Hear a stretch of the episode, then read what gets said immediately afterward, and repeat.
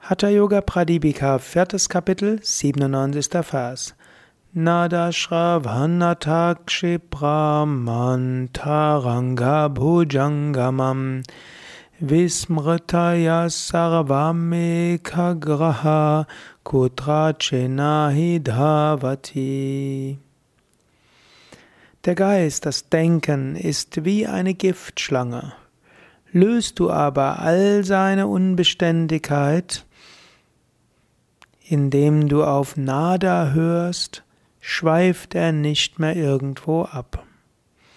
Ja, das ist eine interessante Analogie. Es sind jetzt nicht gerade die schönsten Analogien, die ihr gerade gebraucht, aber durchaus sehr praktische Analogien. Geist ist wie eine Giftschlange. Er versprüht immer wieder sein Gift.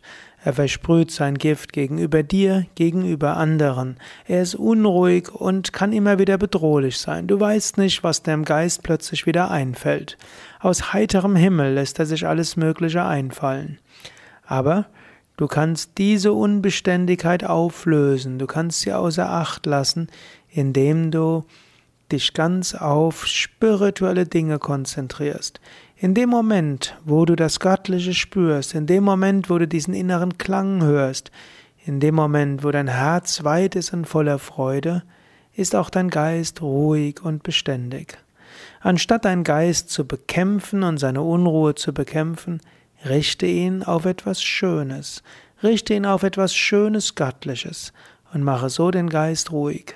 Und so kannst du jetzt auch überlegen, was gibt es, worauf du deinen Geist konzentrieren kannst, was für dich für das Göttliche steht und wo dein Geist gerne konzentriert ist und wo du deinen Geist gut zur Ruhe bekommst.